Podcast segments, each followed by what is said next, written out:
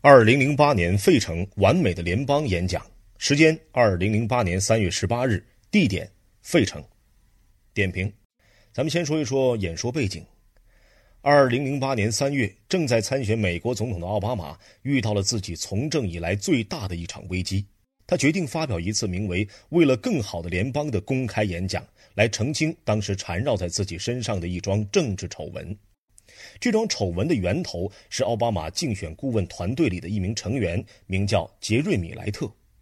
ABC 电视台播出了一个专题，曝光这位名叫莱特的牧师曾发表大量不当言论，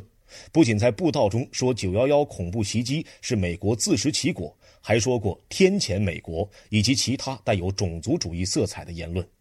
这虽然是莱特的言论，但奥巴马家族跟他是多年来的亲密好友。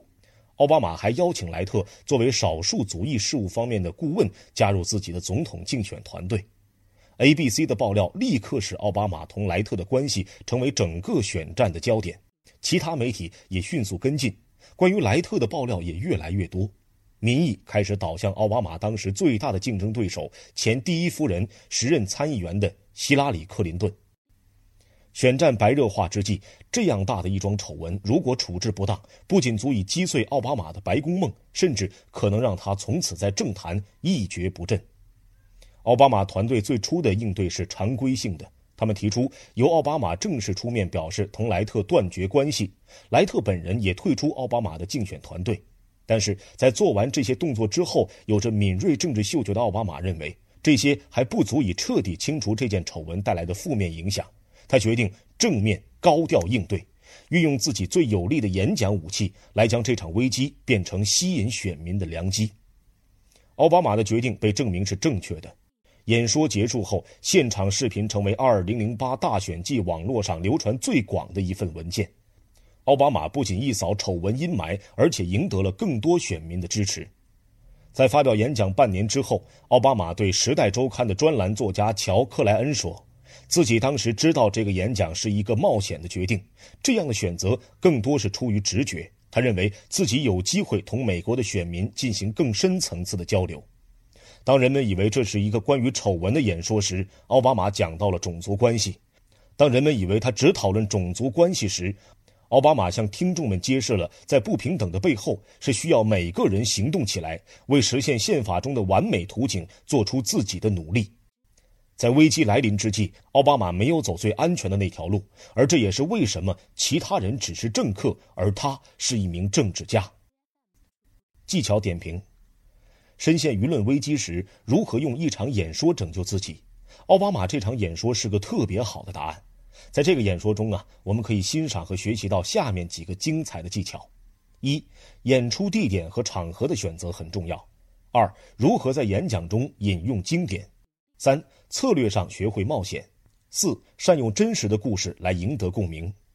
首先，我们来看演说地点的选择。经过一番考虑，奥巴马将演说地点选在了宾夕法尼亚州的费城。费城是民主党的传统票仓，有着大量的黑人人口，是讨论种族关系的一个自然选择。但是，奥巴马决定在这里发表演说，还有另外一层深意。费城也是美国宪法的发源地。奥巴马的这次演讲主题是为了更好的联邦，是要从宪法、美国立国之本谈起，要告诉美国的选民，处理种族关系不仅仅是解决不同肤色的族裔之间的矛盾，还要给予每一个人平等的权利，让所有人都享有基本的保障和实现自己梦想的机会。这个主题跟费城是一个完美的呼应。其次，我们看奥巴马如何引经据典。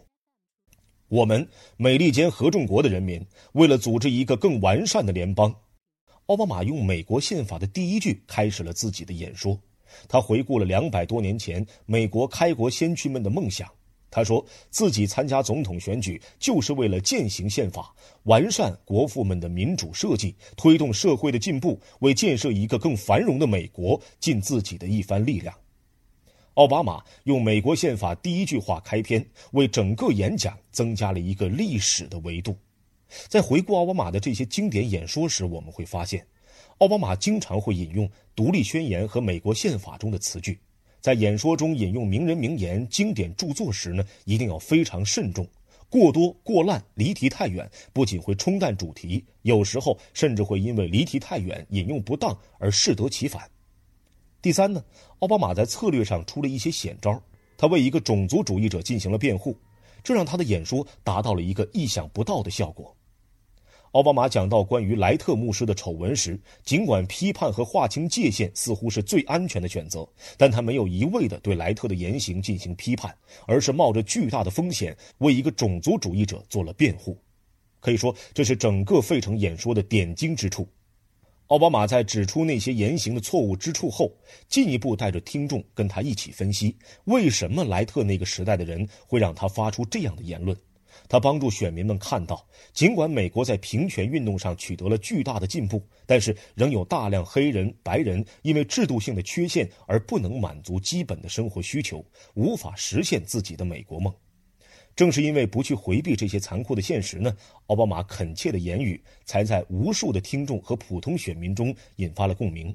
事实证明，他的勇气获得了回报。最后呢，在竞选途中，奥巴马常常引用普通人的真实故事来作为演说的观点武器。这场演说的最后，奥巴马讲述了一个真实的故事：一位名叫阿什利的白人女孩，在亲身经历了生活的困窘后，体会到了少数族裔生活的艰难，所以决定成为竞选的志愿者，来帮助其他面临困境的人。这个故事迅速能让民众体会到他的用心。这次选举并不是关乎他作为政客的仕途，他选择一条走向白宫的路，是为了让这个国家每一个人都有平等的机会。奥巴马还经常在演说中谈到自己黑白混血的背景，谈到自己在竞选途中热情的白人支持者让自己感到不同族裔之间人们的团结和渴望合作的意愿和呼声。这也是奥巴马经常使用的一个演说技巧，用自己的成长经历引发听众的兴趣，拉近同听众的距离。